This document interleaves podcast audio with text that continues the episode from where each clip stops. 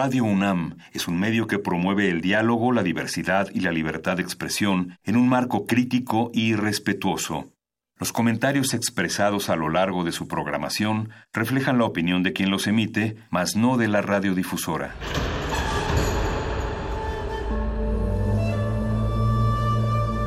Un templo para la apreciación del ser mediante el sonido.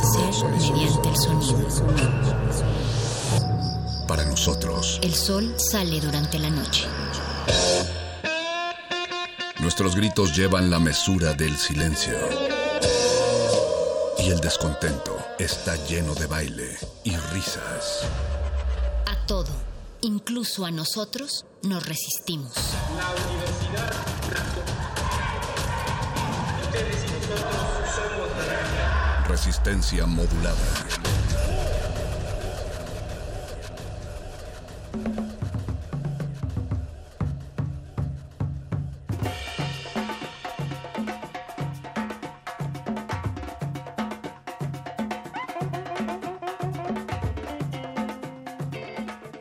Saludos a todas esas orejas de charras algarabías que entran a saco en la quietud del alma. Les damos la bienvenida al 96.1 de FM. Es 18 de marzo y ya son más de las 5 de la tarde porque son las 8 de la noche en realidad y de las plazas hendidas que rebosan ampliamente las distancias, cuyo ocaso arrasado se acurruca tras los arrabales, les recordamos que estás escuchando Resistencia modulada a través de Radio UNAM. También estamos en vivo en radio.unam.mx para todas las naciones del mundo y para todos los ciudadanos de la Tierra.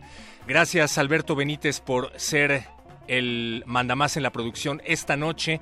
Gracias José Jesús Silva por estar al frente de la consola de operaciones y sobre todo gracias a Lázaro Cárdenas porque les recuerdo que es 18 de marzo y un 18 de marzo a las 10 de la noche hace décadas, apoyado por su gabinete, la Suprema Corte de Justicia y el Congreso de la Unión Lázaro Cárdenas del Río dio a conocer el decreto de expropiación de todos los bienes muebles e inmuebles que pertenecían a 17 compañías petroleras inglesas y estadounidenses que operaban en México. En pocas palabras, hoy 18 de marzo conmemoramos el Día de la Expropiación Petrolera que pues ahora no sirve de nada, porque una vez más petroleras inglesas y estadounidenses operan en México.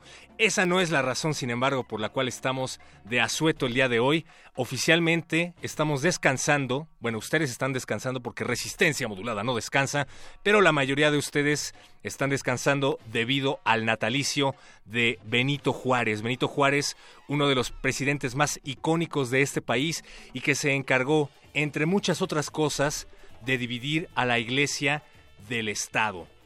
Se encargó de instaurar oficialmente el Estado laico, lo cual tampoco importa para nada porque en este 2019 Andrés Manuel López Obrador pretende dar a la Iglesia canales de televisión y radio para, según él, moralizar al país. Así es que conmemoren felices su 18 de marzo por la razón que a ustedes más les acomode. Pero si hay una razón para celebrar es que vamos a estar el próximo miércoles, próximo miércoles en la Prepa 6 como parte de Voces en el campus. Miércoles 20 de marzo, Resistencia Modulada va hasta tu plantel. Hemos estado de gira por varias preparatorias, por varios colegios de ciencias y humanidades. Próximamente estaremos en algunas facultades de la UNAM, pero este miércoles 20 de marzo toca el turno a la Escuela Nacional Preparatoria número 6. Llevaremos nuestra cabina portátil de cristal y nos vamos a plantar en tu explanada de la Prepa 6 para platicar contigo.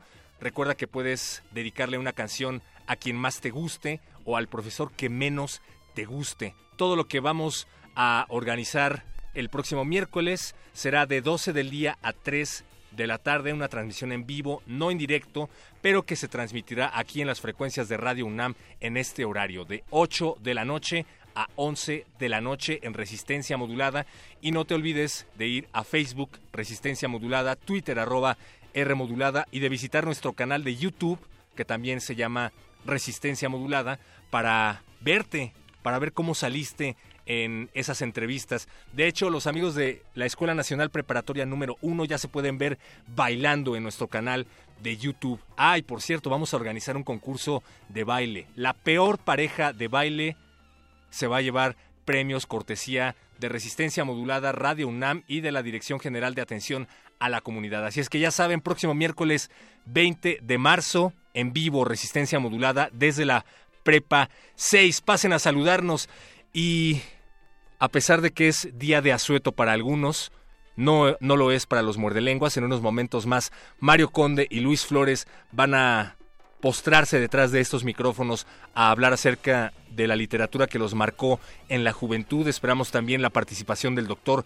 Arqueles, que es la voz de la razón en ese programa, la verdad. Y cultivo de ejercios, en unos momentos más se va a fertilizar, se va a esterilizar para platicar eh, con Mocht, con Pepe Mocht. Él es integrante de Fusible, del colectivo Nortec y del Latin Sizer. Así es que quédense, esto es Resistencia Modulada de Radio UNAM y los acompañamos durante las próximas tres horas atravesando las calles aturdidas por la insolencia de las luces falsas.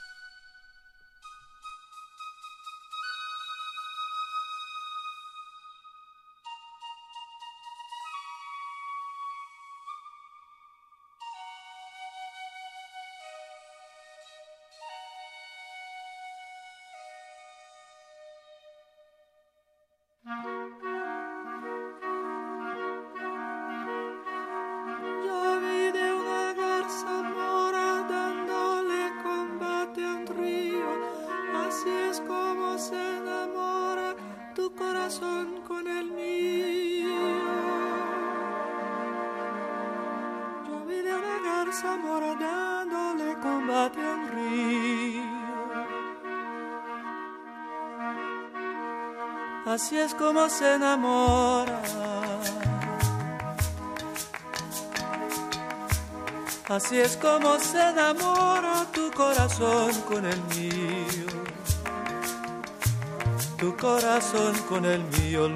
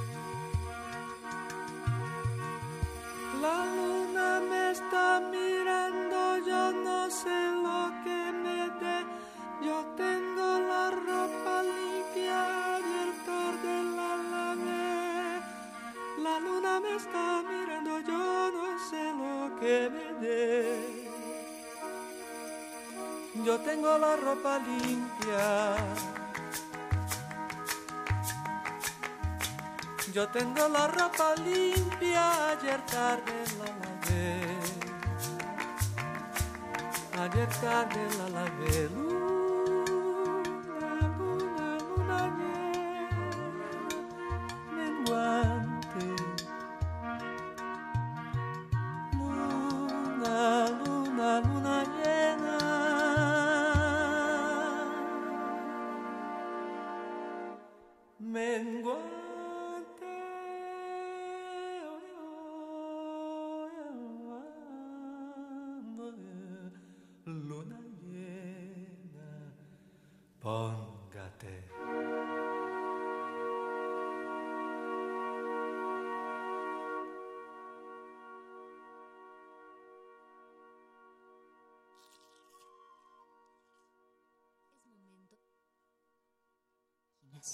Las letras son la botana del alma.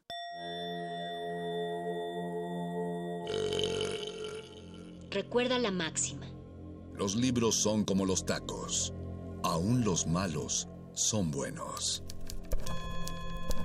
Muerde lenguas.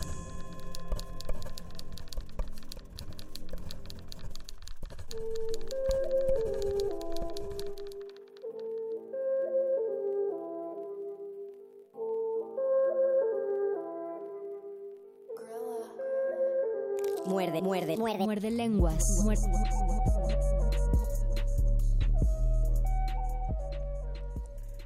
Recientemente Resistencia Modulada estuvo transmitiendo desde la Prepa 1, hemos estado también en distintos SHs y a lo largo de las próximas semanas vamos a, vamos a regresar a la preparatoria a cubrir las materias que quedamos a deber, porque si no nos quitan Y nuestra a los SHs también. Y a los SHs para los que fuimos ahí. Es más, vamos a ir hasta la versión CSH de la Ibero para los que en resistencia modulada tienen también que cubrir esas materias. Y por ello es que otra vez, porque es como el segundo o tercer programa que Muerde Lenguas hace al respecto, vamos a hablar acerca de literatura juvenil. Esto es Muerde Lenguas, letras, libros, taquitos. Y letras juveniles, letras que leímos cuando éramos jóvenes y guapos. Lo saluda Qué, la qué voz. bueno, qué bueno que así sea porque, Que- que somos porque nos, en- regresamos a nuestra juventud y eso es importante. Ya suena feo el jóvenes y guapos porque ya cuando ya a nuestra edad ya suena viejos y feos. Ajá, O bueno, a maduros, ustedes, a maduros ustedes e corrobórenlo metiéndose a nuestra página de Facebook Resistencia Modulada. Tenemos una transmisión en vivo y ahí verán si somos todavía jóvenes o si no y si somos guapos o si no. Si ya, si, ya- si ya lo estamos perdiendo, si ya estamos... Si ya dimos el viejazo. Sí, ya estamos dando el viejazo.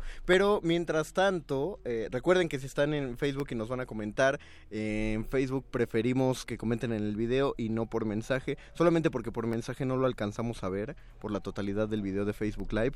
Ah, quitamos a los patrocinadores de la mesa. Y también estamos en Twitter como arroba R modulada y tenemos teléfonos en cabina que esta vez van a ser para pedir informes. ¿Por qué creen que van a ser para informes? Recuerden que es lunes. Bueno, primero esta es la voz de Luis Flores del Mar. Ahí está la voz del Mago Conde. Estamos un poco desarticulados por estar transmitiendo en vivo. Pero estamos muy contentos de transmitir en vivo. No les vamos a decir el teléfono todavía porque hoy es lunes y en este programa de letras, libros y literatura juvenil y taquitos también tiene su Programa de mano. La poesía que sale de la página y se sube al escenario requiere de sus propios oídos. Ese público eres tú. Programa de mano.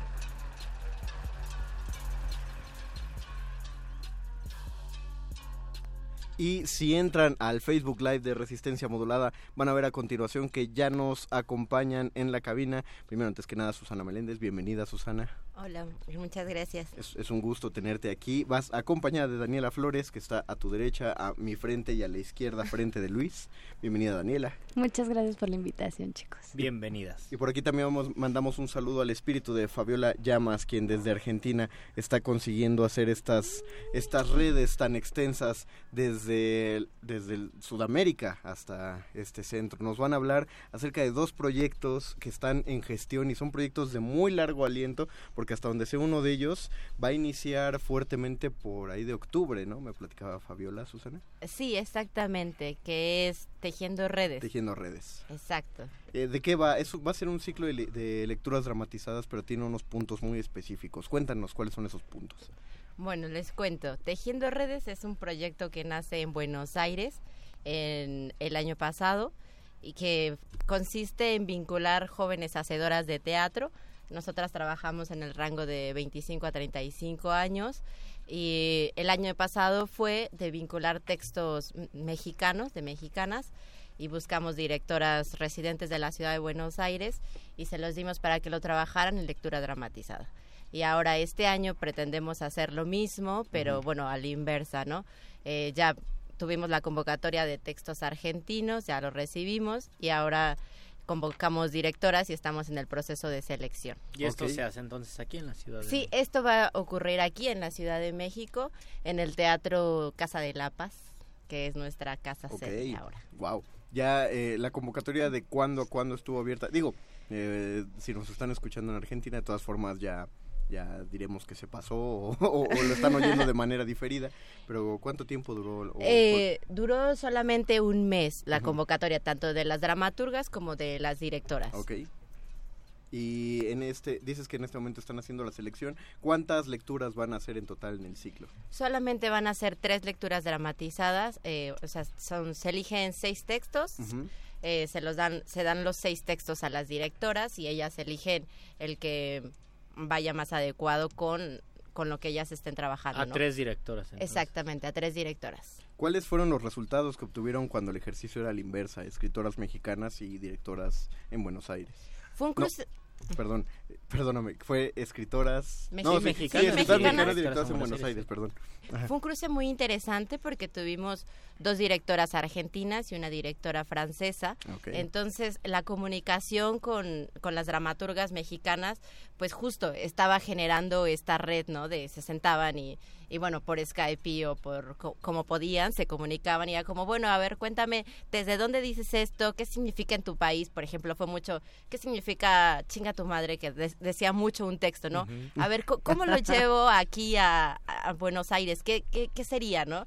Y entonces fue, fue muy interesante cómo, cómo se compartieron y de hecho ahora estas chicas siguen trabajando y pretenden, una de las obras pretenden mon- montarla acá, ¿no? Traer todo el elenco y así. Ay, eh, eh, ¿De qué manera se resolvió ese caso específico, por ejemplo? Ah, se resolvió así, eh, al inicio de la obra eh, había como un como un traductor y cada vez que decían chinga tu madre o, o- o groserías de acá, pues eh, eh, esa persona estaba diciendo aquí sería así y Ah, así. Entonces era muy interesante ese cruce. un, e- un equivalente a Argento de, Buenos Aires. Ajá, exactamente ahí. Ok. Eh, ¿qué, ¿Qué esperan unos resultados similares o Tejiendo Redes está buscando como un crecimiento, una evolución eh, y cómo lo están viendo a futuro, si es que se le va a dar continuidad al proyecto? Sí, pretendemos darle continuidad de aquí a que el tiempo nos alcance y sí será así trabajar cada dos años cambiar de país, ¿no? Ahora es México, Ok. Argentina, el siguiente año todavía no sabemos, pero nos interesa mucho estas estas visiones y sobre todo ir a lugares donde uno no no se imagina que hay como tantas dramaturgas, ¿no? Claro. Creando. Y eh, aunque no tengan en claro el país, ¿siguen pensando en Sudamérica o lo van a No, no, no, no tenemos pensado? Sudamérica más, ni. Probablemente sea algún país de, de Europa. Esa, es, esa es nuestra visión. O sea, van a tejer las redes a muy, muy lejos. sí, sí, todavía. sí, exactamente. Y parte de las actividades es, Red Activa es parte de las actividades de Tejiendo Redes. Claro, Red Activa surge porque a raíz del primer ciclo nos dimos cuenta que necesitábamos contener to- todas esos todas esas puertas que ya se habían abierto con las jóvenes y fue como, bueno, todas estas chicas que están participando saben un montón de cosas. Nosotras también vamos a generar espacios donde pensemos juntas y nos empecemos a formar, ¿no? O sea, ya sin esperar a que una institución nos abra la puerta. Están Claro. geniales, se les agradece, pero, o sea, como, como tomando esta energía de, de las jóvenes, fue como, bueno, ahora tenemos esto que se llama Red Activa, espacio de pensamiento y formación, y cada, cada mes, ahorita está planeado así, un encuentro al mes, donde cambiamos de invitadas según el, eh, su, su trabajo, ¿no? La sesión pasada tuvimos tres dramaturgas invitadas, contamos afortunadamente con la presencia de una argentina que estaba haciendo una residencia acá, Ok. entonces tuvimos a esta argentina y a dos dramaturgas mexicanas. Y ahora esta vez tenemos, vamos a pensar el feminismo y los procesos artísticos. ¿Y de eso también van las lecturas? No, la- la- la- las lecturas no tienen un corte feminista, o sea, no, no obligamos que escriban de una manera feminista para, para poder estar en el proceso, ¿no? Lo que nos interesa ver es qué se está pensando en un territorio. Claro. Si tiene ese corte y esa perspectiva, bienvenido sea. Porque Si puede, no, ser lo- porque puede ser de la corriente, ¿no? Que esté en este Claro, momento, claro. eh, lo que esté llamando la atención en este momento a las escritoras, pero no es no es no es la lo obligatorio dentro No, de la no, no, para convocatoria, por nada, así no. decir. Y parte de quienes participan en Reactiva, porque eh, comentaba Fabiola Llamas que se quiere hacer estos estas especie de masterclass con la gente eh, una vez al mes, ¿no? Ajá. Ya, ya tuvieron la sesión de febrero, entonces viene la sesión de marzo y la sesión de marzo es la que le pertenece a Daniela Flores. Y está listísima y muy puesta para dentro de dos días. Está- ¿Cómo, cómo, cómo te va con eso, Daniela? Ay, me dice- Ah, estás, estás bien ahí donde tú prefieras. Eh, bien, estamos súper contentas. Bueno, yo soy parte de la que recibe la invitación, pero finalmente también la recibe la organización Las Banders, de las cual también soy parte eh, y vengo representando un poco en esta entrevista, pero estamos muy contentas y además muy agradecidas como del proceso de vinculación entre el proyecto de Tejiendo Redes en su programa de, de Red Activa y básicamente pues estamos preparándonos, ¿no? O sea, pensamos que es un momento muy importante y un impulso el que está generando Tejiendo Redes un, un, espacio muy importante, ¿por qué? Porque es un espacio, como acaba de decir Susana, para pensar juntas, ¿no? Para pensar juntas en determinado piso común que es el feminismo, pero también otro piso común que son las prácticas artísticas y las prácticas artísticas de la escena. Que en esos términos me voy a meter un poquito a, a lo que hemos Sí, platicado, que es... Eh, que es también desde dónde estamos pensando los feminismos, ¿no? Porque no creemos que haya un solo feminismo, sino creemos que hay una diversidad en ese piso común y que tiene que ver con un montón de, de lugares en los cuales se van entrecruzando. ¿En qué sentido? En que no todas tenemos las mismas condiciones, no todas venimos de los mismos lugares y esa es la riqueza en donde nos va a generar encontrarnos en un momento de lo común, ¿no? Y empezar a explorar e indagar cosas, indagar sobre todo preguntas.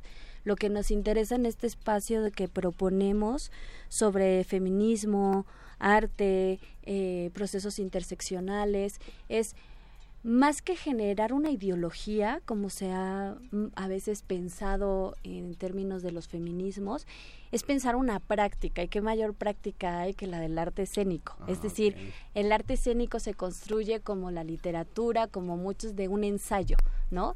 Y el feminismo tiene que ver eso, con una práctica, con una apuesta de, de los cómo, desde nuestra percepción, en, en, las bandas y que tiene que ver mucho más que con un proceso ideológico, con un proceso político de cómo se organizan las cosas. Okay. Cómo organizamos las cosas, porque si tú y yo nos ponemos a hablar de lo que tú crees y lo que yo creo, puede ser válido, podemos estar de acuerdo, podemos no estar de acuerdo en ello.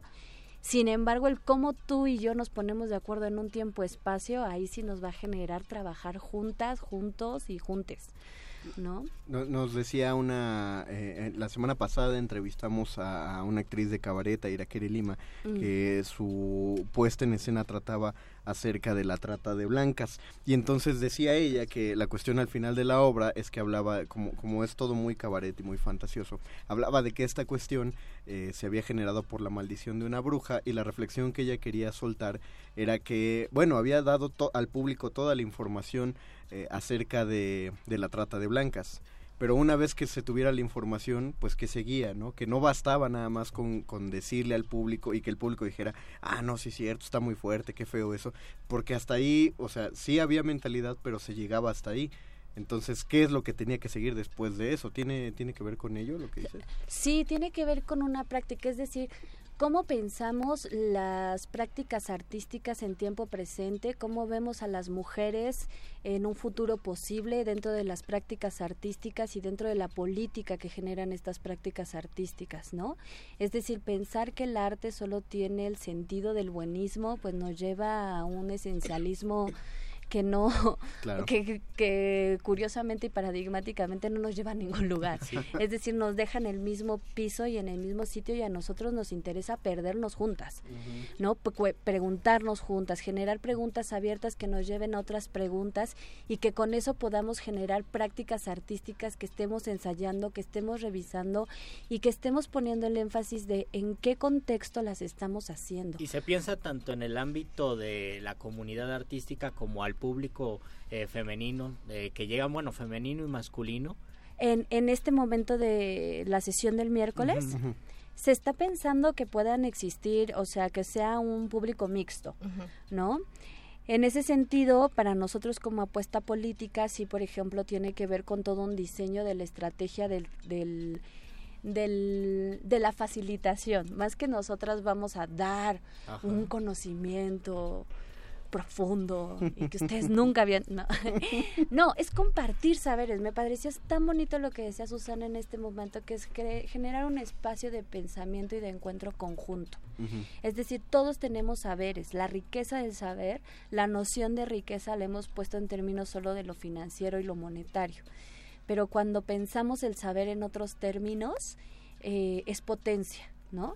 Entonces, en ese sentido, yo... eh, yo y nuestras compañeras y tejiendo redes y lo que también se ha ido tejiendo en, en este proceso es pensar en un proceso mixto, en un proceso en donde sí está enfocado más a la gente que está haciendo prácticas escénicas, pero que si llega cualquier interesado, interesada, interesadix, eh, pueda ser bienvenida y, y sí la construcción de la facilitación sí está pensada, por ejemplo, en términos de hasta cómo se, se da, ¿no? O sea, Ujú. hablaremos en términos de nosotras, sí hablaremos en términos de, de un proceso no solo de lenguaje incluyente, sino de pensamiento crítico.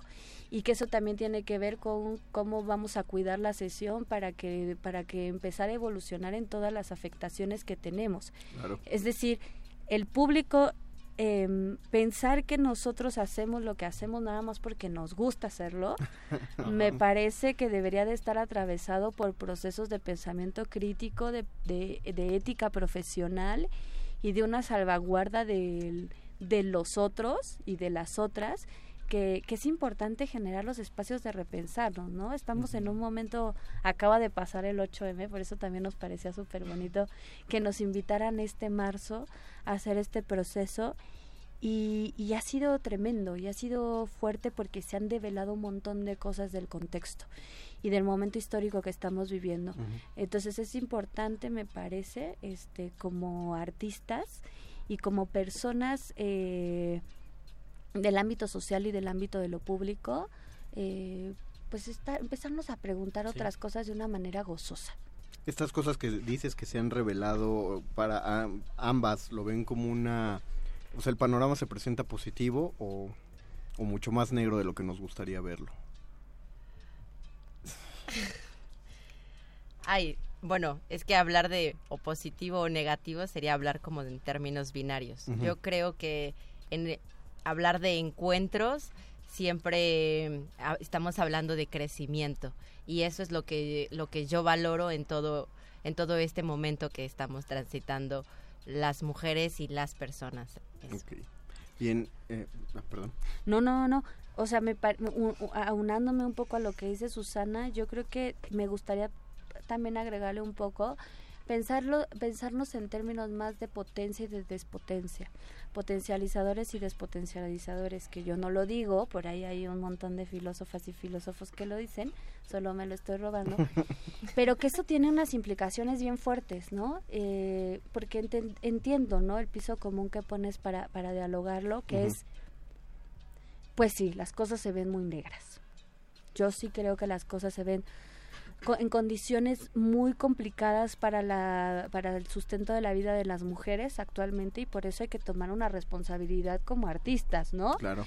Entonces sí, o sea, no por nada el viernes pasado, antepasado, que fue la marcha, ya no sé ni en qué fecha Mm, estamos. El antepasado. Antepasado se puso un antimonumento en donde se exige una alerta de género nacional y se enuncia que hay nueve mujeres que se asesinan al día y que esa es la violencia máxima que existe y vámonos para atrás. ¿no? Entonces, eh, en ese sentido, creo que es muy bonito cuando Susana plantea no pensarlo en términos de binarios, sino pensarlo en términos mucho más complejos en donde las mujeres también tenemos que hacer un ejercicio crítico y de acompañamiento de nuestros propios procesos, pero ojalá también los compañeros empiecen a profundizar en sus propios procesos y empiecen a saber también en dónde también hay, que, ha- hay una necesidad de hacer un ejercicio crítico. Desde dónde, cómo, cuál será, tendrán que encontrar su camino, ¿no? Pero creo que es un momento también, este, pues, planteaba en términos de gozo, porque siento que las pláticas también con Tejiendo Redes, las pláticas que se sostienen con, con Susana y con, con las miembros de Tejiendo Redes, son pláticas muy gozosas, es decir, de pensamiento crítico, pero desde dónde estamos generando eso. Y de pronto nos enseñó la academia que hay que generarlo desde la dureza, desde el saber profundo y, ¿no? Ah, Y sí, solemnidad. desde la solemnidad total. Desde ahí no. Y sí hay que pensarlo Sí. seriamente, pero ¿por qué, ¿por qué nosotras mismas nos hemos quitado y desvinculado del gozo que implica la literatura? Claro. Desde el- la práctica erótica del cotidiano, desde la práctica erótica del aprendizaje, de construir pensamiento, como si eso no fuera un plano gozoso, como si, y es otra vez una apuesta por la vida, ¿no? En, en, en las bandes, este, echándome el comercial, trabajamos un montón con procesos y flujos migratorios. Y algo que decíamos un montón con procesos de derechos humanos y algo que decimos un montón respecto a la migración es, eh, y el feminismo es, no creemos que haya mayor apuesta por la vida actualmente que el feminismo. ¿Y cuál es el caminar la vida? Es el, la- el camino de la migración. ¿no? Es una lucha y una apuesta por la vida. Yo creo que estos espacios que está proponiendo Tejiendo Redes es una lucha por la vida, por avivar, por encender la llama de el pensamiento conjunto, el saber conjunto, el encuentro conjunto y decir, pues vamos a hacer de esto este una potencia y que va a devenir además en un proceso de obras, ¿no? ¿Por qué no nos cuentan eh, para cerrar acerca de dónde, cómo se llega, eh, a qué hora va a ser esta, esta cuestión del próximo miércoles, Susana, y de lo que, de cómo más podemos enterarnos de las actividades de redactiva y de los anuncios que se va a hacer sobre tejiendo redes? Ok. Sí, bueno, el encuentro es este miércoles, que es 20 de marzo, a las 7, a las 19 horas, en el Salón de Ensayos del Teatro de las Artes. Ok. Eso está al lado de la Escuela de Danza, al lado del ENAT, para cualquiera que tenga duda. Ok. Y bueno, todas nuestras actividades nos En el Centro Nacional de las Artes. Exacto, en el CENART, en el Centro Nacional de las Artes. Y todas nuestras actividades nos pueden seguir en Facebook y en Instagram. Hasta ahora ahí.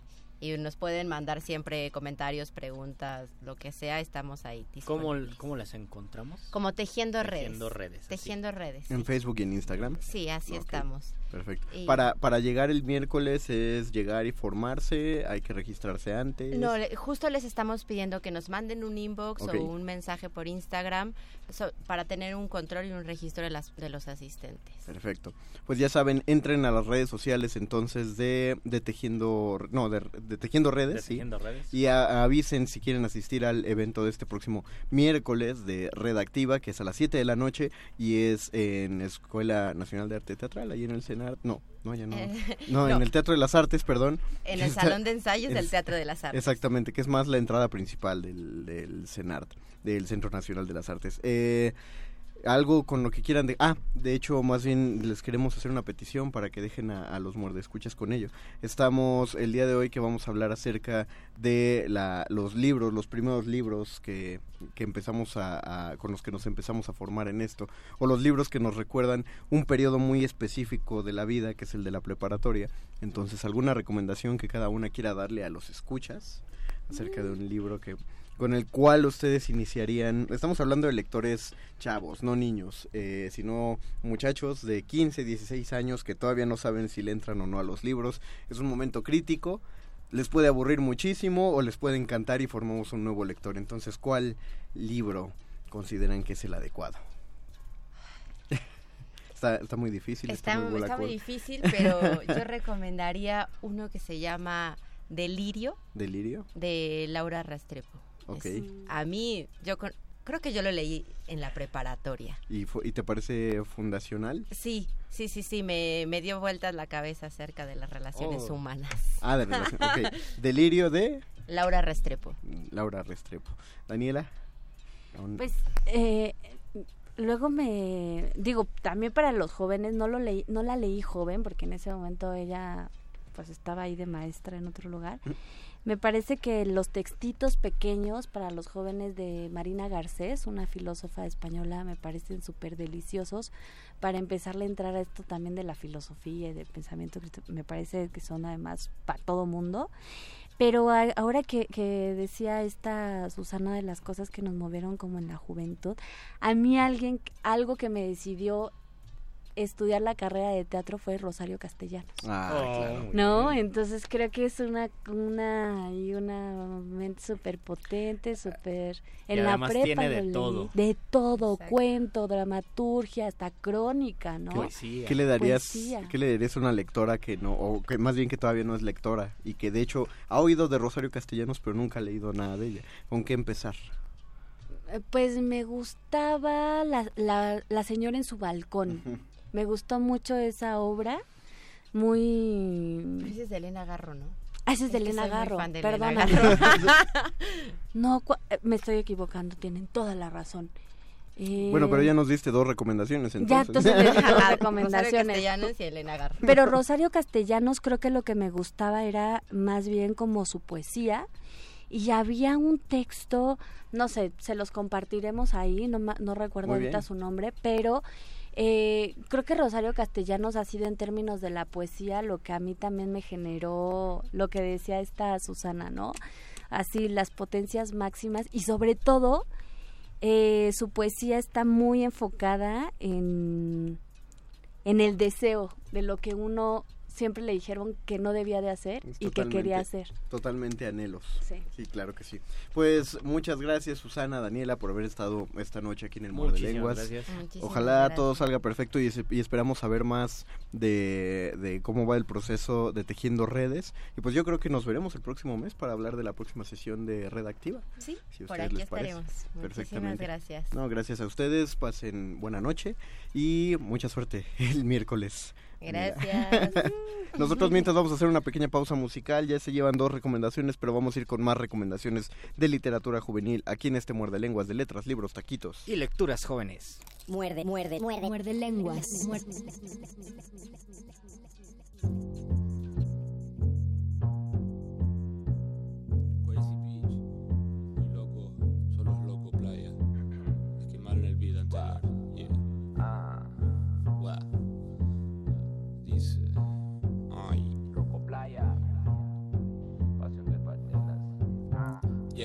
Loco playa más loco que yaca. Tú con la bella, yo con la bellaca. Fumándome la paca, quiero que venga pa' acá. Soy tranquilito pero siempre acabo con la loca Llega, mucha peluca pa' tan poca laca. Me voy pa' afuera a llenar la petaca. Allí están todos pendientes a ver quién se la saca. Pa' tener algo de que hablar mañana de resaca Motherfucker, llega, abre la boca que tú es lo que toca. Está todo duro toca, fumando en pipa Como espinaca, como Popeye pero en versión flaca. Estamos separando la buena mierda de la caca. Llega, tu estilo es como tu culo de seca. Micrófono checa, está todo oca. El problema eres tú que estás jaqueca No sé cómo lo nota Llega, muchas frases guapas una tras otra Cada sala avanza.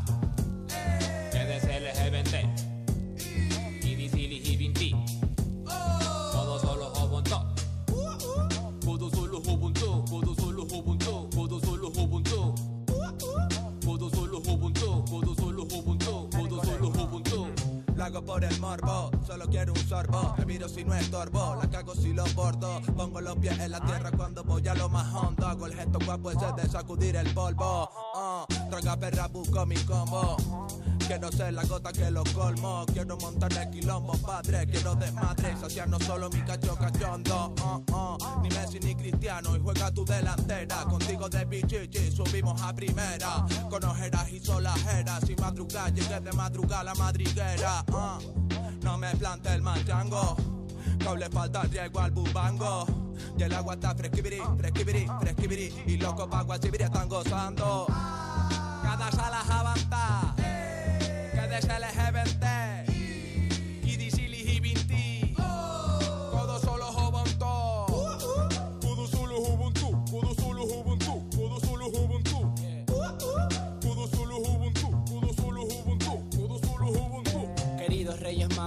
Magos, año ha sido un buen mozo. Quiero un verano caluroso. Quiero un baño caliente, espumoso, con moza. Don Patricio caprichoso. Quiero más horas con mis panas, güey. Quiero más Lola de Mary Jane. Quiero una loca que me quite el estrés. Quiero una playa para nosotros tres. Ando todo nervioso por la niña, soy Don Patricito. Quiero más rocas lisas para sentarme en el charquito. Soy un perro, quiero que me tomes modocito. Y si te pongo colmillos de rata, suéltame un quesito. Cada vez que estamos lindos lo hacemos fresquito. Tenemos esas féminas cambiándose de equipo. Tiene mucha clase, pero vive siendo bella. Son tus perfumes mujer los que me sulibellan. Son tus perfumes, mujer, los que me suliben.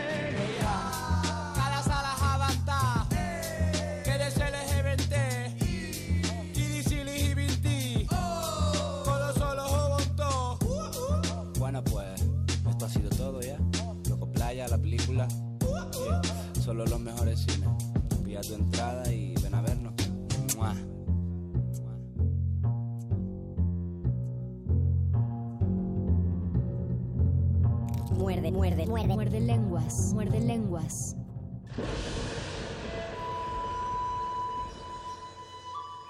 La cúspide filosófica de la lógica mítica.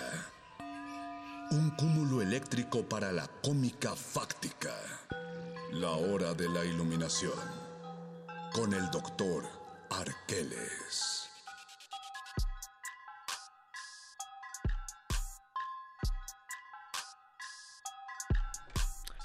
Bienvenidos a Muerde Lenguas, otra vez regresamos. Buzo Borboa pregunta que cómo sabe que esto no es un programa grabado y que estamos en vivo, porque le dimos like a su comentario. Y estamos comentando su comentario en vivo. Le das- mandamos saludos a Rodolfo Salinas y a María Salas. Eduardo Nájera Saludos, dice que qué bueno que estamos aquí porque somos como la canción de los Askis que venimos y nos vamos. Bienvenido, doctor Arqueles. Gracias, gracias, gracias Mario Conde. No, gracias a usted por, apre- por apercenarse en este programa. Apercenado estoy. Apercenada está aquí, querido doctor Arqueles. Cuéntenos, eh, ¿cuál fue el primer libro que el doctor Arqueles leyó? Híjole, fueron los poemas de Platón. Poemas de Platón. Sí, los cuales fueron quemados. Exactamente, digo, no, no, no, ninguno de nosotros conoce los poemas de Platón. Así es. Se quemaron en la biblioteca de Alejandría. No, se quemaron cuando él decidió dedicarse a la filosofía y dejar de ser poeta. ¿Y usted le dijo que era mal poeta, Doc? ¿Fue usted el que le dijo que mejor fuera... que como... Que nunca iba a ganar el Fonca. Que como poeta era muy buen filósofo. Ciertamente, lloro poquito. Usted es el Laimón eterno, Doc.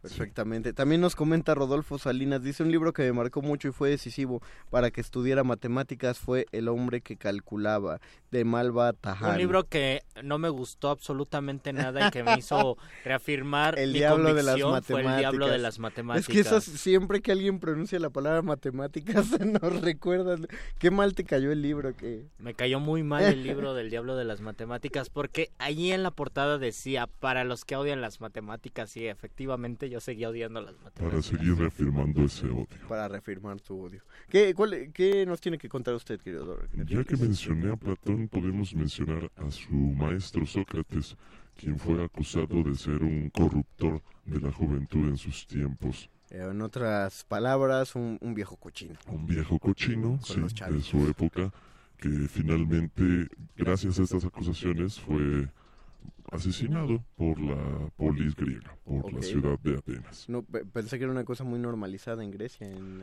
en el momento. Es extraño, eh, mi querido Mario, porque en realidad eh, la manera de, de corromper a la gente era muy similar, diríamos, a lo que nuestra moral eh, actual diría es lo correcto. Es decir, en la época en la que Sócrates vivió, lo correcto era que los varones adultos tuviesen mancebos y les educaran y tuviesen relaciones sexuales con ellos para educarles. Sócrates estaba opuesto, era un crítico duro de esta idea de someter a los mancebos a una didáctica de esta especie. O sea, eh, o- por la razón por la que lo quemaron fue porque él no le gustaba tener efebos, no, no se quería acostar con ellos. Exacto, de hecho, pensaba, hasta- pensaba que estaba peleado el saber con el Con gozar. el sabor. Con el, Sí, el saber de con el hecho, sabor. justo había un joven muy sabroso llamado Alcibíades, quien deseaba volverse el discípulo y mancebo de Sócrates y Sócrates lo rechazó. Oh. Lo Que no está rechazó aprendiendo lo rechazó nada. y lo rechazó. Pues eso debió ser como la mayor enseñanza que le dio, ¿no? ¿Quieres ser mi aprendiz? Sí. Esta es la manera de aprender lo que yo Date pienso. cuenta que el sabor va después del saber, que el saber está primero, que como él decía, el razonar, el ponerte a platicar con alguien para descubrir aquellas cosas que están ocultas en los rincones de tu mente, las cosas que serían como más verdaderas para tu esencia, no dependen de tener un contacto físico o de dedicarte a la belleza, de otro ser humano, sea este joven o viejo. Sí, como diríamos en Ciudad Neza, no metas el chile de donde sacas la papa. Dice Gerardo Olvera Hernández, saludos, le mandamos saludos a Gerardo. Javier Rivero, ah, saludos al maestro Javier Rivero, que Saludos, saludos, saludos, aquí en la cabina el martes pasado. Daniel Servin Camacho dice, en cuanto a literatura juvenil, ¿creen que sea bueno escribir poemas cuando eres joven, con rimas al estilo Sor Juana, al estilo antiguos? A mí, me parece, con a mí me parece lo mejor y lo más recomendable porque ah, en el tiempo de la juventud uno tiene muchísima práctica o muchas ganas de escribir y creo que uno afina bastante bien la pluma sin el miedo de estar pensando o sin tanto miedo de decir se lo voy a enseñar a alguien y me lo va a criticar. Por lo menos a mí me funciona así porque creo que lo- todos los términos de métrica y de conocimientos de métrica que tengo se los debo a que en mi juventud, a los 16, 17 años, escribía sin el miedo, eh, tal vez, o sin pensar en que alguien me iba a leer y me iba a criticar. El músculo fue desarrollado Por supuesto. Repetimos, todo el mundo tenía una parte de hasta atrás de su cuaderno. Pero de todas formas sí los escribías para para alguien, ¿no? Para un, un alguien. Para un alguien, para un yo tal vez del futuro, pero como dice el doctor Arqueles, se, se fortalece el músculo de la imaginación poética. Y antes era mucho más frustrante porque sí los tenías en el libro del cuaderno y no tenías como ni dónde mostrarlos. Con quién O con tallerearlos. quién talle- No, ahorita ya lo pones en Face. Y todos te dan like. Todos te, todo, a todo mundo te ama porque, ay, Men, qué bonito corazón, escribes. Luisito, men, corazón. Eh, entonces, pero yo creo que él va sobre la pregunta de, de que si uno debe desde la juventud experimentar con nuevas formas, ser un poeta posmoderno, un poeta gráfico, eh, o un poeta sonoro, o que o si está mal. Creo que uno quedarse. debe seguir a, a su propio corazón y si ese corazón te incita a leer, eh, por ejemplo, a leer a Poe en inglés, genial, o si te incita a leer a los siglos de oro desde los 16 años, 17 años, que para mí no se me hace descabellado recomendar, por ejemplo, los sonetos de Garcilaso de la Vega a los 16, 17 años. Se me hace que son igual de desgarradores que algunos poemas desgarradores de Jaime Sabines, que también es una lectura para jóvenes. Poesía para jóvenes, Sabines, Benedetti, eh, Ángel González, y yo pondría, y tal, tal vez como recomendación nada más, no porque los estoy comparando a Garcilaso de la Vega. Los sonetos de Garcilaso de la Vega llegan y si es una persona que intenta escribir poesía a los 16 años, le va a interesar las formas métricas con Garcilaso de la Vega porque era una persona que podía escribir con muchísima claridad y muchísima musicalidad. Yo creí que ibas a meterte a ti mismo, a Luis Flores. Dice Marcia Pacheco, chéveres para la muchachada, el principio del placer de José Emilio Pacheco. Así es. Y Incluso un- hasta las batallas en el desierto, aunque digan que ya no, que lo superan las películas. Pues no sé, muchas, muchas películas superan en cierto sentido a los libros, pero no todos. Y sobre todo hay que pensar que hay libros que no solamente, nosotros no somos expertos en literatura juvenil, pero sí sabemos que hay libros que pueden ser leídos por jóvenes, pero no, no se pensaron desde la juventud. Simplemente son libros que nos atraen, nos, nos atraían cuando éramos jóvenes y los leímos así. Hay que, hay que quemar a Luisito, Doc, por estar No, dale pervirtiendo chance, jóvenes. Dale chance, dale chance. También un, li- un hilito de sangre de Eusebio Rubalcaba recomienda Marcia Pacheco. Es, es también una buena Gracias, recomendación. Marcia. Gerardo Albert Hernández, sí, siempre. Ok. Melta Cuatl dice saludos a todos los muerdelenguas y a Richie. Richie, ¿por Saludos? Richie. Richie hasta el jueves, no, no es cierto. Guso Borboa. Todos los chavos deben leer La isla del tesoro de R.L. Stevenson. Estoy absolutamente de acuerdo con eso. Y Daniel Servin Camacho repite y dice, pero esa forma de escribir no es un poco anticuada para hoy en día. Me refiero a que yo, Daniel, escribo así. ¿No es anticuado para estas épocas donde ya no se tiene tanto en cuenta en algunos casos escribir con reglas, sino más bien de manera libre? Pues simplemente fortaleces la tu, tu músculo imaginativo para poder escribir de manera libre. Es decir, si tienes conocimientos de métrica, de versificación, de la naturaleza sonora, del discurso, eso te va a ayudar muchísimo, aunque escribas solo en verso libre.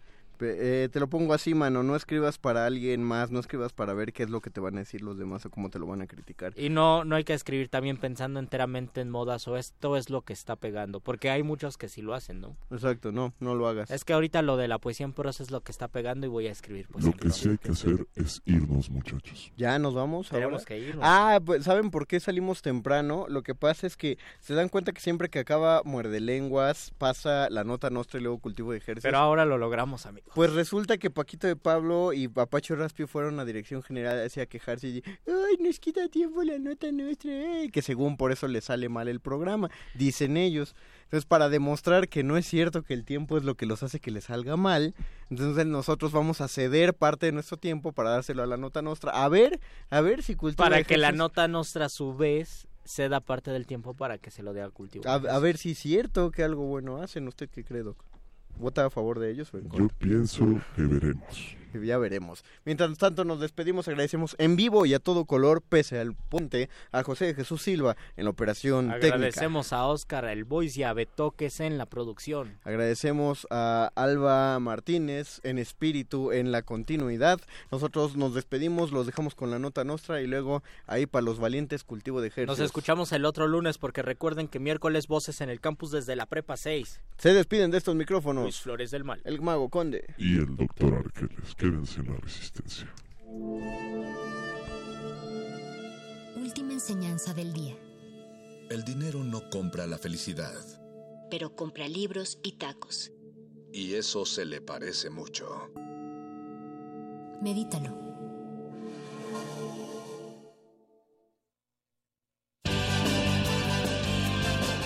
Interrumpimos lo que sea que esté escuchando para darle nuestro supuesto corte informativo.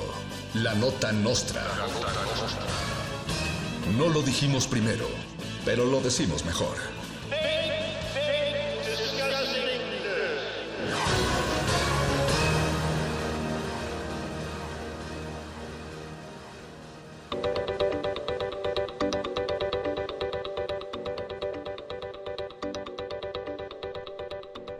Gobierno federal cancela el 18 de marzo. Andrés Manuel López Obrador, presidente de la República Mexicana, declaró en la mañanera que es inútil celebrar el Día de la Expropiación Petrolera porque en México el petróleo ha vuelto a manos extranjeras. A los que argumentan que este 18 de marzo no se celebra la expropiación sino el natalicio de don Benito Juárez, el presidente les recordó su iniciativa de moralizar al país, otorgándole a la iglesia espacios para radio y televisión. Gobierno de Claudia Sheinbaum pone en marcha el programa anti-obesidad en la Ciudad de México, obligando a los capitalinos a subir las escaleras en el metro. El programa también incluye ejercicios de resistencia dentro del vagón y un sauna en cada uno de los trenes sin ningún costo extra. Jesús Rodríguez, la senadora de Morena que afirma que comer tacos de carnitas es un ejercicio de malinchismo, anunció en idioma náhuatl que cambiará su nombre a Coatlicue Rodríguez, ya que Jesús es un dios impuesto en la conquista y Jesúsa no existe. Esto fue la nota nostra y estamos en vivo. Para demostrarlo tenemos el comentario de Luis Flores del Mal. Sé que estoy colonizado y me tomo muy en serio la caída del imperio que dañó nuestro pasado. También sé que estoy ligado a mis herencias malditas, sangrientamente exquisitas, pero Jesús Rodríguez, ten piedad y no me obligues a abandonar las carnitas.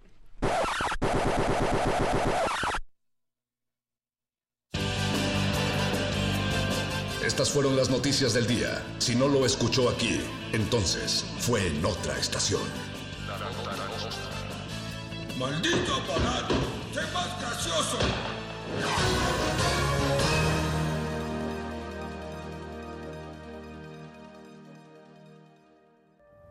Durante siete años, la carretera de Toluca nos ha llevado a un lugar en donde se hace un rito a las frecuencias y las individualidades se derriten. Festival Ceremonia GNP, sábado 6 de abril, Foro Dinámico Pegaso. Presentaciones de Apex Twin, John Hopkins, Mary Davidson, Rosalía, Pussy Riot y más. Para mayor información visita la página www.ceremoniagnp.com. Resistencia Modulada. Invita.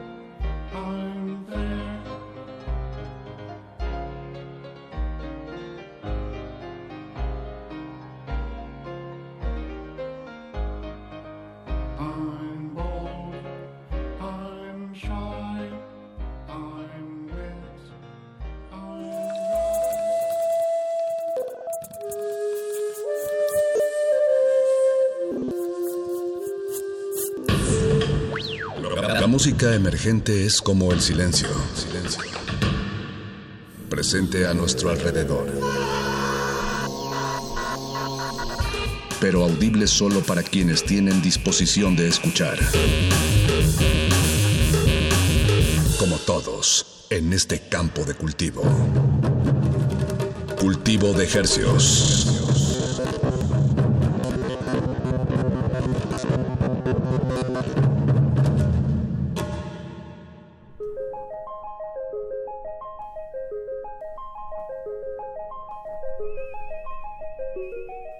Organismos audiosensibles y radioceptibles inmersos en las ondas hercianas, bienvenidos a otra emisión de Cultivo de Hercios. El invernadero musical de resistencia modulada que se atomiza y transmite los lunes y jueves a las 9 de la noche en compañía de todos ustedes y de música recién hechecita que hacemos llegar hasta sus oídos. Por la frecuencia de Radio UNAM 96.1 de FMXEUN. Llegando al Valle Entero de México y a la aldea global a través de nuestro portal en línea www.resistenciamodulada.com. Les hacemos temblar los huesos más pequeños del cuerpo humano, que son los del oído medio. Su servidor, Paco de Pablo. Y Apache Raspi, bienvenidos al 96.1 de FM. Gracias por su sintonía y por acompañarnos. Eso, esta noche pues les tenemos una emisión grabada, ya que aprovechamos un talento nacional de, de, de calidad internacional. No, Así calidad es. no es la palabra. No, pero digamos, pues de... de Renombre internacional. De renombre internacional, exactamente. sí, pues un pez grande que está nadando en las aguas de, de, pues de muchos estilos de, de música aquí que se produce en México, específicamente allá en el norte, en Tijuana. Se trata de Pepe Mocht. Uno de los miembros y fundadores del colectivo Nortec, que, Eh, sí. que ha sido muy, muy importante en la escena de la electrónica nacional desde finales de los noventas. Sí, pues sí, ya más de 20 años, en realidad, dándole, este, fusionando géneros de, de manera virtuosa y, y como pocos.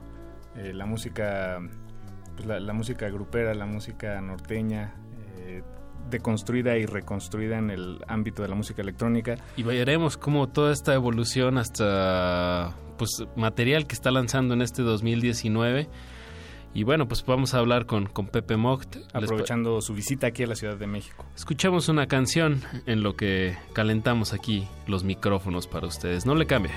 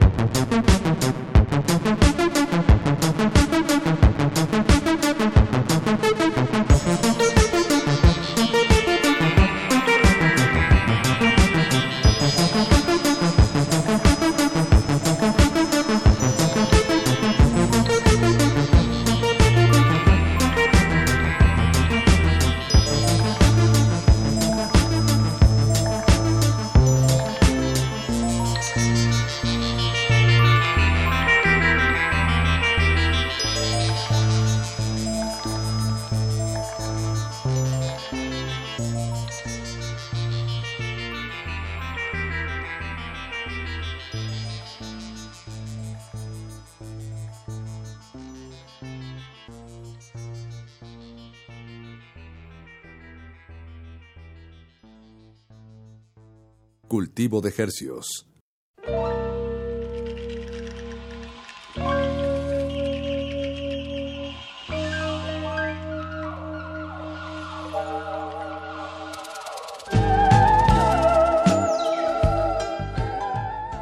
Oye, Pepe, perdón, esto me, me, apena un poco eh, porque siempre que he visto tu, tu nombre, tu trabajo, pues lo veo a través de, de alguna pantalla, de algún dispositivo o en alguna publicación. Pero entonces no sé cómo se dice, ¿es Pepe Mocht? Sí. ¿Sí? Ah, ok, sí, sí. ok, ok, bien. Digo, sí, me imaginaba que no había mucha, mucha ciencia ahí. Y en verdad es, realmente es mi, mi RFC. Ah, sí. Parece si quería saber un poquito más de, de por qué. ¿Qué, ¿Qué te trae a la ciudad específicamente? Pues eh, es, bueno, vine más que nada a, lo del al evento este del EDC. Ajá. Que toqué en el Sí, festival. el- y, y luego ya me quedé, bueno, Flor aquí me consiguió unos medios y bueno, pues también Estamos aquí me recomiendo aquí. Bien, buenísimo. Este, porque también acabas de estrenar este material que se llama... Ajá, y también salió justo el viernes. El viernes O sea, pasado. El viernes, sí, el día antes de, de EDC. Ah, ok. Ah, ya. Aprovechaste sí, sí. lanzar para una Ajá, presentación exacto, para una importante. presentación y, y ya pues me regresó el ma- mañana y ya tocó con este Lady Tron ahí en San Diego. Bien, bien, bien. ¿Y vas a tocar como Quadrapoint? ¿Es lo Sí, que ya estás ahorita lo nuevo, eh, sí. eh, manejando? Uno de los tantos aliases Sí. que has tenido. Sí, el, y el promotor pues me conoce eh, este, y me dijo pues que quería eso, ¿no? Para Lady Tron. Y dije, ah, pues está bien. O sea, Ok. No Y- pasa nada. Y te llevas todo el, pues cómo decirle, la, la maquinaria robótica, este, que es casi casi un, un ente, ¿no? Un, un Ah, ser pero el, vivo. el de, Nor- el de Nortec, dices. Eh, no, no, bueno, más bien, eh, pues te he visto trabajar, sé que tienes pues, Ah, los, sí, sí, sí, los, este, modulares. los Sí, traen unos- modulares. Pero aquí es más portable, de hecho, ahí, en este están como unas Traes una maletita. así, y a- del otro lado, y aquí pues tengo otra. Ok. Entonces, ese, o sea, ya no uso computadora, o sea, todo lo trato ya de... O sea, por ejemplo, las canciones que vemos en Spotify, pues sí son los temas o los que vamos a tocar, pero ahí los toco en vivo, son otras versiones que quién Claro. sabe cómo puedan sonar, pues. Sí, porque- claro. Eso implica que tienes como una estructura clara que construyes y deconstruyes con cada uno de los temas, ¿no? Al momento de tocar en vivo. Pues más bien tengo como las, ide- las ideas melódicas y en, en el caso de algunos que tienen alguna voz o algo, pues están los, los amplios, pero pues ahí lo construyo y, y, pues está como construyendo, A tu deconstruyendo. gusto, en, en el, en el en vivo. ¿Cómo ha sido esta evolución ya de tantos años, de tantos proyectos? Eh, digo, ya lo podemos ahorita, lo, lo, lo bonito es poderlo oír en qué, en qué lo que andas ahorita. Eh, pero si tuvieras que darnos como un leve recorrido eh, en influencias, ¿cómo, ¿cómo ha sido este proceso de, no sé, de Bostic, de Latin Sizer, Fusil, de Monitor? Quadrapoint. ¿Y qué cosas has, has tratado de, de, de- de renovarte, digamos? Pues bueno, eh, de- como influencias, pues bueno, desde muy pequeño pues escuchaba eh, lo que estaba nuevo en ese entonces, o sea, y siempre estaba como al pendiente de la música, sobre todo era a través de, eh, la radio, ¿no? Entonces ahí en Tijuana había varias estaciones, sobre todo porque eran estaciones gringas, pero se ponían en Tijuana porque salía más barato poner la, la estación y, y tener una antena súper gigante sin restricciones. Entonces órale. era como planeado, ¿no? Pero tenían muy buena música electrónica y, y- y para mí entonces, en ese entonces era una influencia muy directa y, me fascinaba escuchar cosas nuevas. O sea, antes sí lo electrónico era así de wow, estos sonidos que jamás he escuchado ¿Cómo antes. se hacen, no? Sí, o sea, haber escuchado Depeche Mode o Kraftwerk o todo eso era como wow, o sea, es todo no- novedoso. Este, y con el tiempo pues ya, o sea, fui pues conociendo más música, me fui influenciando por más cosas y hoy en día, este, de hecho, no sé, como que antes, hace como unos tres años o para atrás, como que siempre era como que regresaba a la nostalgia, ¿no? Como, ay, escuchaba ochentas, ah, escuchaba setentas, ah, escuchaba así cosas así antiguas y ahora ya me aburrí, o sea, ya, ya no escucho nada de eso, o sea, como que llegó un punto en que dije, ya no quiero estar escuchando, o sea... La eh, nostalgia. Sí, ya me aburre, de, de hecho, ya no, no sé, no puedo escuchar un disco de Page Mode o ni de, ni de Ultravox, aunque respeto su trabajo y, y fue emocionante en su momento. Claro. Kraftwerk, todo eso. Que sé que son influencias, pero ahora más bien estoy siempre buscando ya más, o sea, estoy buscando música nueva. Todos los días, todos los días así, de que escucho así hasta de proyectos emergentes, de todo eso me emociona muchísimo más. O sea, y yo creo que eso es parte también de, de, de como de irse uno empapando de cosas nuevas y no quedarse eh, atascado, ¿no? En, en- en- en el pasado, ¿no? Que, que eso creo que también de una u otra forma pues también influye en mi trabajo y, y en Sí, muchas exacto. cosas. ¿no? Cultivo de hercios.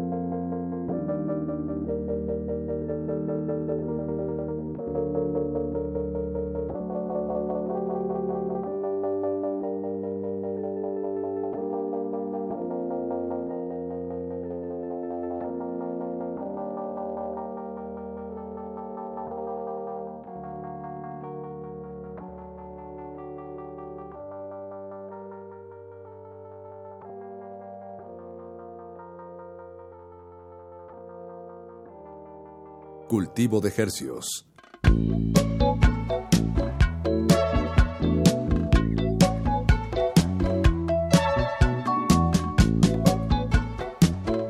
Eh, cuando te, te imagino en el estudio, eh, bueno, esto ya es mi, mi imaginario este, salvaje, digamos, pero te, te imagino encerrado, rodeado de muchas máquinas eh, por horas y horas, nada más sumergido completamente en tu música. Eh, ¿es, es así? ¿Es- ¿Estoy Sí. más o menos en lo correcto? Pues, sí, pues eh, bueno, sí, yo, yo, yo, bueno, yo vivo en, en, este, en Tijuana, eh, bueno, actualmente en, en un lugar que se llama Playas de Tijuana. O sea, mi casa está así justo frente al mar. Ah, qué delicia. Entonces, y de eso, junto, jun- eh, de hecho, muy cerca de la frontera, o sea, de ahí veo la, la, el, La muro, reja, el muro que se va al mar, ¿no? Ujú. Que se sumerge. Entonces, pues mi rutina realmente es así, me levanto y, y lo primero que hago es como ir a la sala porque de ahí se ve todo el mar. Entonces es como que como que siento que tengo una comunicación con el mar porque cuando lo veo es como sé cómo nomás con ver el mar sé cómo va a estar el, El día, el clima, el viento, o sea, Wow. todo porque lo veo y digo, ay, no, no va a ser viento, hoy, calor, así y, y me relaja muchísimo. Entonces y al estudio pues es- es- lo tengo cerrado, entonces ya me cierro a, a trabajar y ahí como, ceno. Y ya cuando ya me aburro, pues me voy a un club de música electrónica. eh, Que, que sí, bueno, son, pues, son amigos míos los que los, los- los tienen. Y, ya sí, tengo estacionamiento vitalicio y, y otras, No, bueno, o- otras y- facilidades. pues, exactamente. Para despejarse socialmente, ¿no? Exactamente. Y entonces hay una escena fuerte, digo, per- perdón, yo en lo personal no conozco Tijuana, pero espero conocerlo este año si, si todo sale bien. Este, hay- una escena fuerte de, de- bueno, un- más que escena, una red, ¿no? De, de espacios donde hay música en vivo sonando. Es, es estos, ¿Son estos lugares a los que vas? Sí, sí, sí, o sea, son, hay muchísimos espacios, hay de todo, ¿no? O sea, eh, de electrónico, de, de indie, de este, y ya, pues los otros de pop, ¿no? Pero de electrónico, pues sí hay bastantes y, y este, y pues ahí eh, acostumbramos a, a los locales, pues, a tocar, o sea, ya, ahí ya es como, ah, pues eres local, no importa que seas norte, o sea, Sí. o sea, lo que sea, o sea, bueno, famoso ahí, es ahí todos parejos, ¿no? Ya a, veces ahí, ya a veces llego y también les digo, ay, tra- traigo mi música y quiero tocar cosas, ah, bueno, ya, y ahí me pongo a tocar y a veces la gente, no, o sea, no se, ni se anuncia, Sí, ¿no? ni sin anunciar, Ajá. exacto. Y otros, otros sí se anuncian, pero a veces es, o sea, es llegar así nomás y, a- y a darle, ¿no? Sí, Parte claro. pues de la, de, de la diversión, ¿no? Y de, pues que también es tu casa, ¿no? Imagino que si yo viviera acá, pues a lo mejor pasaría así.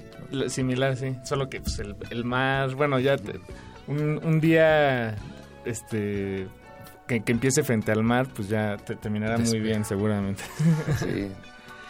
Eh, Pepe, bueno, ya que estamos como geolo- geolocalizados en, en Tijuana, eh, tu primer, pues tu adelanto pues de, este nuevo proyecto se llama Deportado. ¿Qué nos puedes dar como de, de pues de, del proceso de creación o, qué elementos usaste para, para este nuevo material? Este track eh, en sí es un, o sea, nació de un registro eh, de video que hice de la frontera, pero microscópica. O sea, eh, filmé segmentos de esa frontera que se va al mar, pero eh, varios segmentos en video con un microscopio. Entonces ahí tomé todas esas imágenes y era, o sea, porque me, me invitaron a tocar en, en Cine Tonalá en Tijuana, entonces quise llevar algo distinto. De Dije, ah, voy a hacer un, sí, o sea, todo esto de puro, usarlo de visual y este, y improvisar, o sea, pero no era bailable, ¿no? Era pues, puro ambiental. Y este, y ya de ahí, eh, después de que hice la presentación, me invitaron al, al Festival Mutec en Tokio que fue hace como tres, cuatro, tres meses. Este, y en ese festival ya, o sea, como ya volví otra vez como a, juntar más material, fui otra vez a la, a la frontera.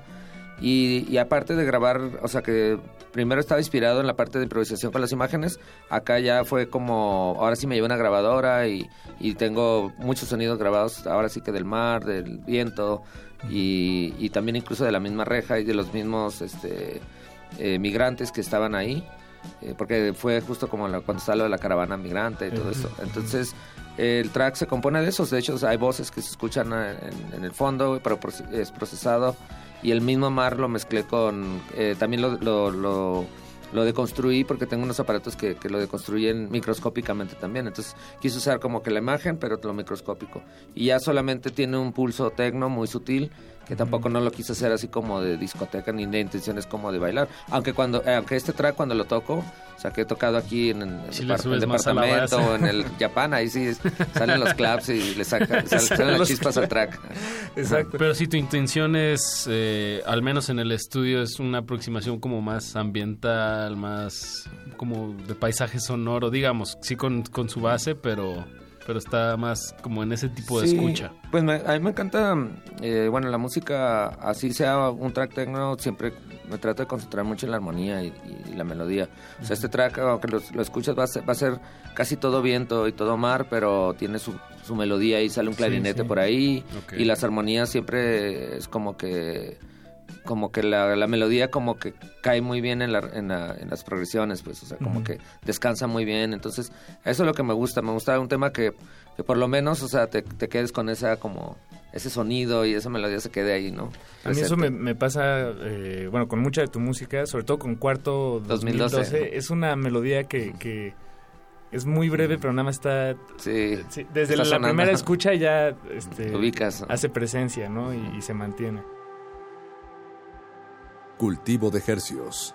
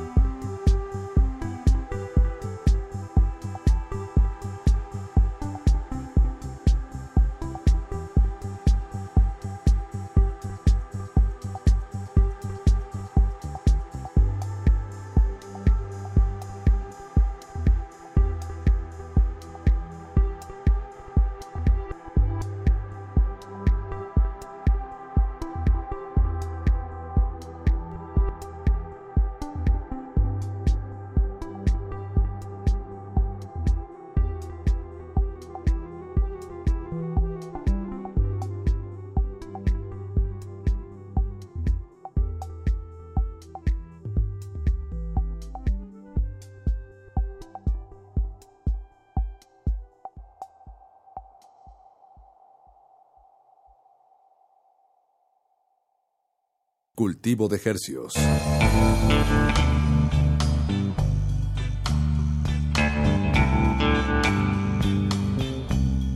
Y bueno, y regresando al tema de deportado, pues de ya de entrada, eh, antes de escucharlo, bueno, nosotros lo, lo- en cuanto salió lo programamos en el programa el viernes pasado, Ah, aquí gracias. en Resistencia. Y, pero bueno, in- incluso antes de escucharlo, el nombre del track, pues esta palabra contiene mucho y como que está gritando eh, pues un significado, ¿no? Algo, o sea, si hay un, pues un discurso ahí, por lo- o por lo menos algo que, que estaba en tu mente, ¿no? A- Eh, al momento menos de grabarlo. visualmente la, la portada del no sé si es del disco o del sencillo Es del sencillo. es del sencillo pues es como una imagen en- de un migrante tratando un migrante negro que está tratando de escalar una, una muralla de, de De palabras código. de código Sí. No, está increíble. Es una portada de, de Fritz, Fritz Torres, se llama. Él es el que ha hecho casi todas las portadas de Nortec. Ah, ok. Entonces ya ese es como otro trabajo, ¿no? Eh, pues como trabajamos juntos, muy, es muy creativo. De hecho, a él lo nominaron al Grammy también por el diseño de portada. por diseño Ok. Bien.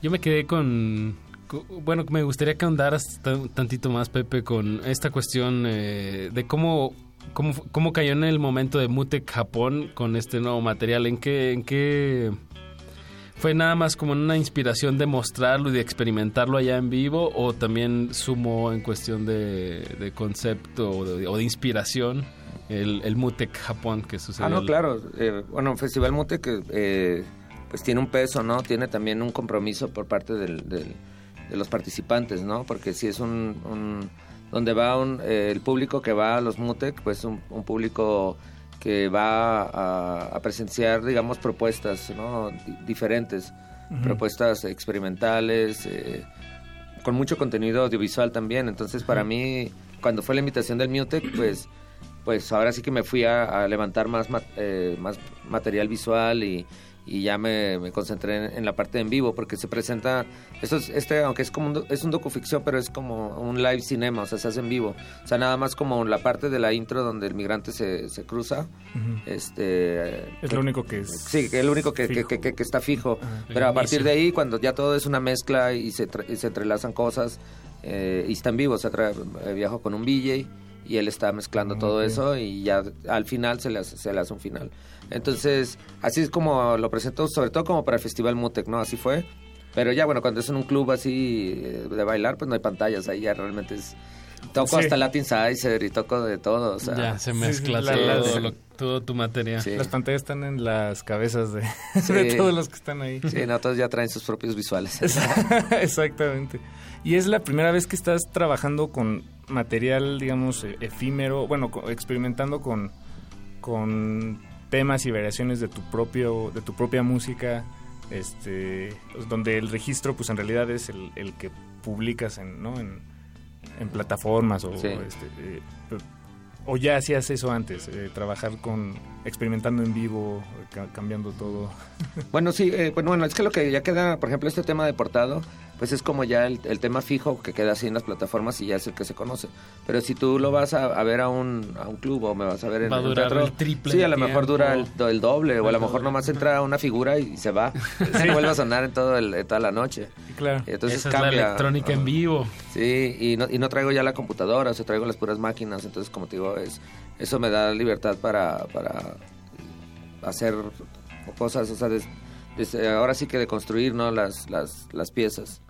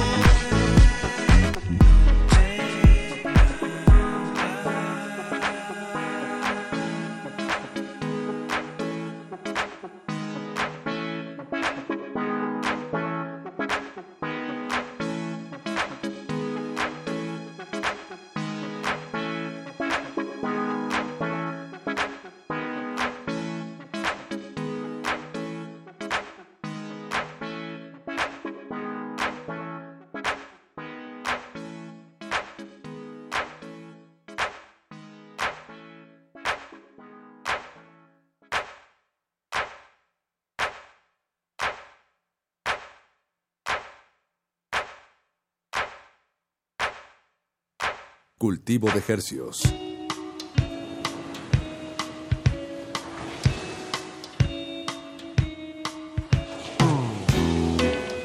Pepe, hablando de plataformas y, y, bueno, conociendo tu, tu, trayectoria que, si mal no me equivoco, empezó que a finales de los noventas.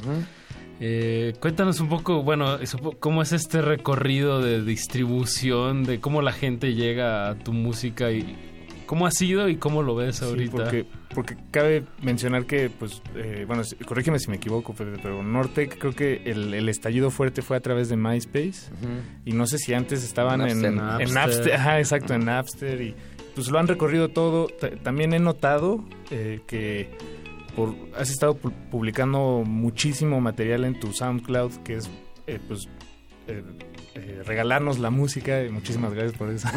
este, y hasta hace poco creo que ya entraste a estas plataformas. Creo que también, eh, no sé, siento como que estás, pues como todos, ¿no? Probando, descubriendo qué, qué funciona. Qué... Sí, porque es que es el, es el cambio. O sea, uh -huh. antes, por ejemplo, cuando empezaba Nortec, este, sí teníamos distribución en Estados Unidos, pero México era muy difícil eh, lograr una distribución de los discos. Entonces, para mí una manera de, de, de, distribución era pues por medio de Napster sí, sí. y ahí no tenía ninguna ningún problema que la gente lo bajara gratis sabes sí, claro. y hasta llegaba yo al DF y quemaban discos y, y hasta ya, los compraba ya ¿no?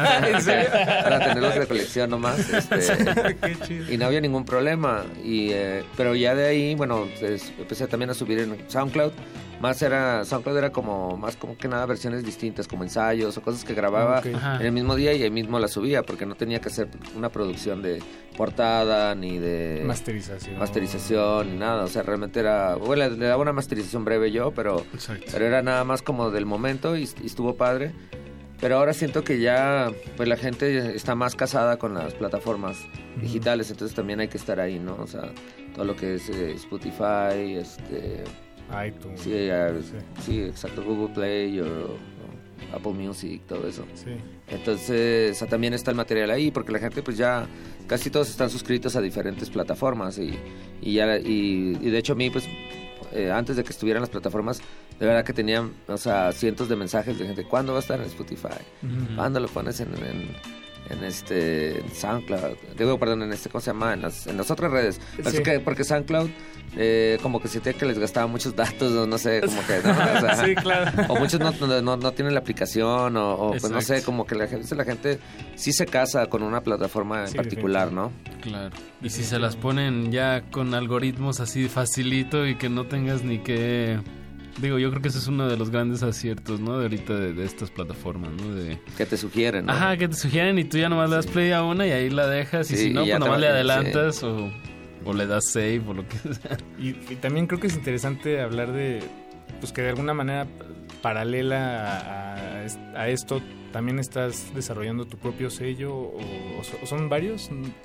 Eh, bueno, he tenido varios eh, sellos. Sí. Bueno, eh, con Norte, que sí. Exacto. Uh -huh. Pero ahorita ya lo estoy haciendo como nada más como Mock Music, Eso. que es pues, nada más como el sello donde voy a pues, sacar los Latin Sizer o ah, mío como, como autorrepresentar sí. tus, todos tus Exacto. proyectos, agruparlos. Sí, agruparlos, porque ya al final, o sea, del día no, ya los, los sellos es, es, algo ya muy antiguo, ¿no? O sea, creo sí, que ahora es ¿Por qué hacerlo? Sí, exacto. ¿Cuál es el sentido? Pero sí tiene un sentido, ¿no? ¿Cuál es ese mínimo sentido? Que, que, que todo esté más orbitando en... Sí, en, bajo un solo nombre. Exacto. Pero sin embargo, es como una... O sea, sí hay que trabajar como, como una agencia, ¿no? Uh -huh. Es que se carga de, de, hacer la otra parte, ¿no? Como las publicaciones. Eh, bueno, ahora en este caso también tenemos con la agencia que, que estoy, que se llama eh, Lennon. También tiene, o sea, maneja la de prensa logística, ¿no? El conciertos y eso, entonces también sí se ocupa, pero ya lo que es el sello, pues es nada más va enfocado específicamente a la, a la, a la salida de, de, música, ¿no? Eso, exactamente. Claro, que, que tenga un cierto sonido. Sí, un marco y un sonido exacto, es más como para englobar un sonido sí. en, un, en un nombre. Exactamente.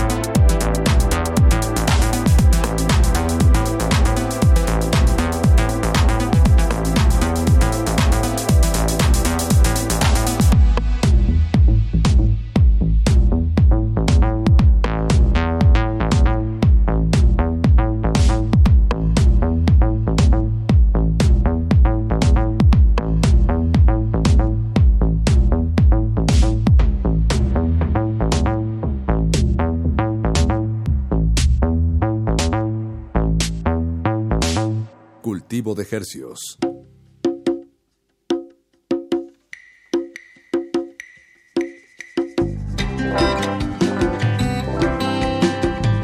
Pepe, ¿y qué, qué planes o, hasta dónde llega el calendario de, de este año? Ahorita Está- empezando. apenas está empezando. De hecho, yo no, no, no me he movido todavía realmente a, a- a sacar fechas. O sea, lo que ha estado saliendo es porque me hablan, así como este, vi- este sábado que toco en, en- con Lady Tron, pues me hablaron y así, "Ey, ¿qué onda? Pues para que toques, ¿no? Este, pero estoy más que nada ahorita concentrado en el estudio, estoy componiendo y todo. Y por ahí este, estoy hablando por ahí con, con gente, pues para sacar algunas fechas. Tengo por ahí algo en Tulum, en Puebla, o sea, y en Estados Unidos también. Entonces, pero quién sabe para qué vaya ¿no? Y para QuadraPoint, ¿tienes planes de, no sé, de, de seguir publicando con, con ese alias o tal vez grabar colaboraciones? Sí, pues está, bueno, participé en un, en un este, una exposición en el Museo de Geología de la UNAM, de hecho. Wow, órale, qué- Estoy en el Museo de Geología. Aquí en la Santa María. Sí, ¿no? eh, Sí. exacto. Está muy chido ese espacio. Sí, está muy padre. Y la exposición se llama Earthbody, son puros artistas escandinavos y, y mexicanos. Entonces todos eh, y pusimos nuestras piezas para, o sea, como que tuviera que ver con, con el Museo de Geología. Entonces, y la mía pues es la de Deportado, y ahí está. De hecho, ahí se presentó, primero se presentó en, en una exposición de arte Wow. contemporáneo. Entonces, eh, entras ahí y hay vitrinas. Entonces, en, en el mío es donde están unas vitrinas como de piedras volcánicas. Y luego ya llegas y hay una pantalla y está el, el video completo, está rotando. El que grabaste con Ajá. el telescopio. Exactamente. Ajá. Microscopio. Microscopio. Sí, sí, sí. pero- Exacto. Bien, Pepe, pues, eh, pues muchísimas gracias por, por acompañarnos aquí en, en Radio UNAM, eh, por tener esta charla y, y, pues te deseamos lo mejor para el 2019. Gracias, Y gracias. Quedamos atentos para el resto del material de QuadraPoint. Y bueno, y cualquier otro- cualquiera de tus alias es, es bienvenido. en estas Muchas gracias.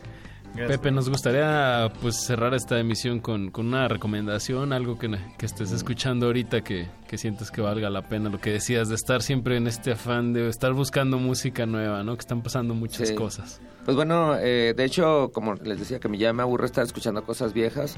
Y de hecho tengo, en, en- tengo un playlist que se llama eh, La Cajeta Electrónica del Mes. Se la recomiendo. Sígala. Así lo pueden buscar. la- se llama la, La Cajeta Electrónica del Mes. Perfecto. Entonces eh, selecciono 20 tracks, pero que son nuevos, o sea, que, que tienen al- algunos, a veces hasta un día de que acaba, o sea, que acaban de salir ese mismo día, este, o que tienen unas semanas cuando mucho, entonces los voy juntando, ¿no? Lo que más me parece interesante y, y, y, este y eso es, pues, eso es lo que escucho, o sea, lo que estoy escuchando al día a día, lo que pongo en la cajeta y la borro en ese mes, o sea, nada más está del primero al, al último día del mes Ah, y, se- y borra toda y se vuelve a, a- se- la que del, la del siguiente mes, ¿no? La siguiente cajeta. Y está la siguiente cajeta. Entonces, bueno, de aquí de, de- de- de las recomendaciones, pues le recomiendo todo lo de esa cajeta, pero vamos a poner uno que tengo ahí, este de Lurk, de es Oclu, es una chica este francesa, eh, productora, compositora, y está muy, bueno, a mí me encanta ese track. Bien, bien. Pues muchas gracias por, por venir a compartir. Escuchemos Lurk de Oclow. Sí. Y con esto nos despedimos. Muchas gracias a Juan Méndez que nos ayudó aquí en la grabación. Y bueno, pues gracias a ustedes por su sintonía. Chao. Gracias. Gracias, Pepe. Gracias, Pepe.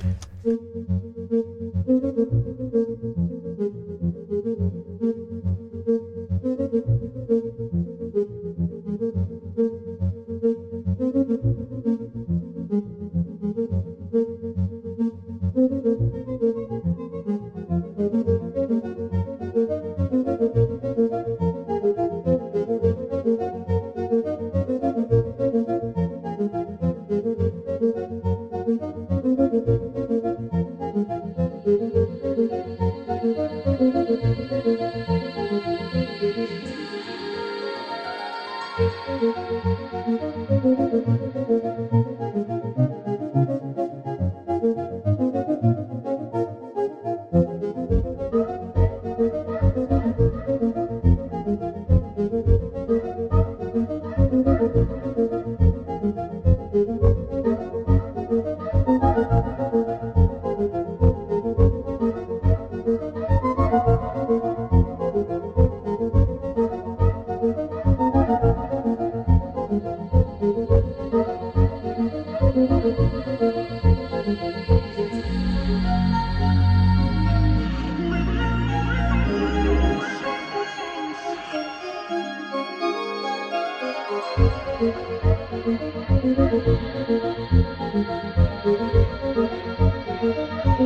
Música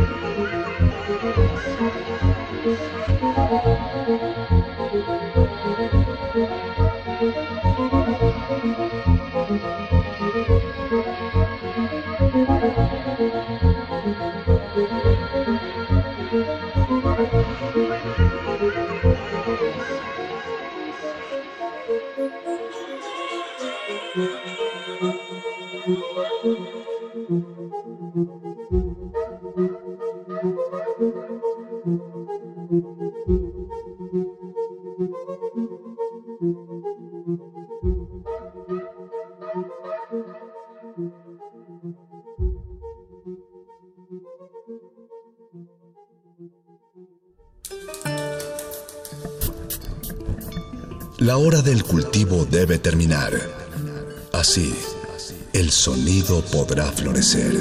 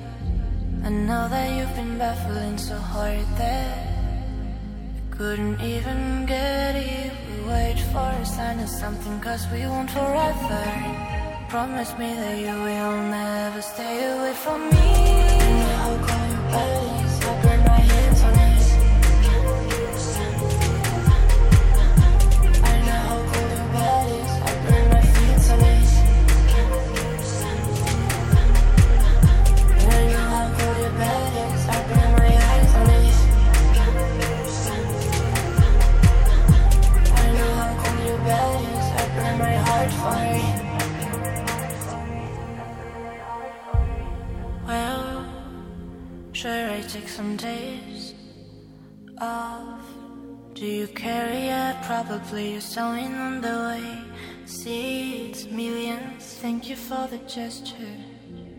Obviously you're baffling so hard that I can even get it. I'm waiting for a sign or something cause I know you're clever. Will you say I miss you when I fade away? I know who you are. I don't wanna go back into morning. Remember when I said I've done many things, but you're the hardest test I've ever seen. You're the hardest that I try to read. The armor has been struggling.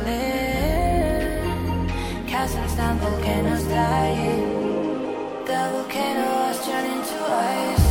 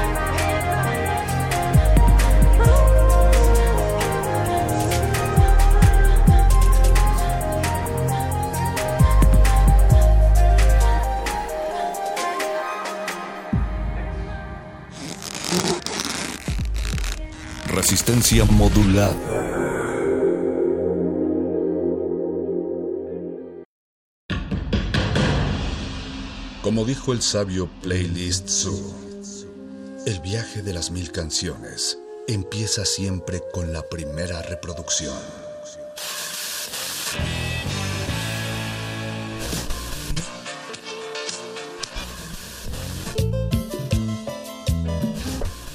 A continuación, Maestro te abrirá la puerta de su lista de reproducción. El resto va por tu cuenta. Play listo.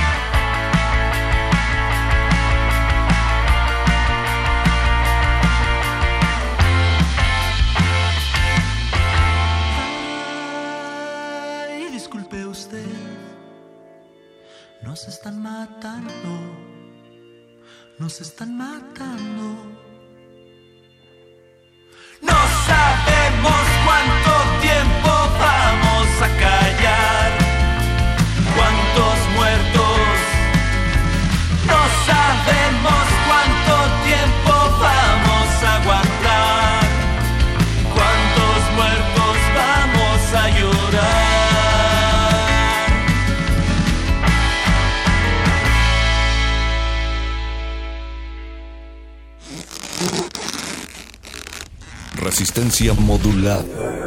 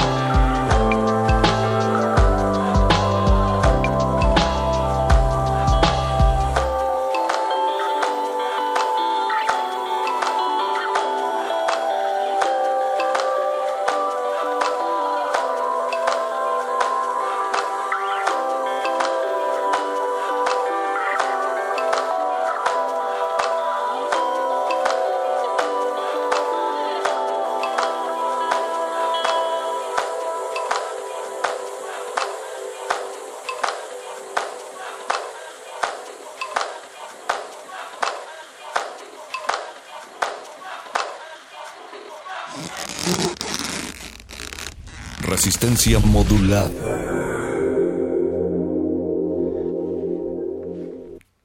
Vámonos de aquí.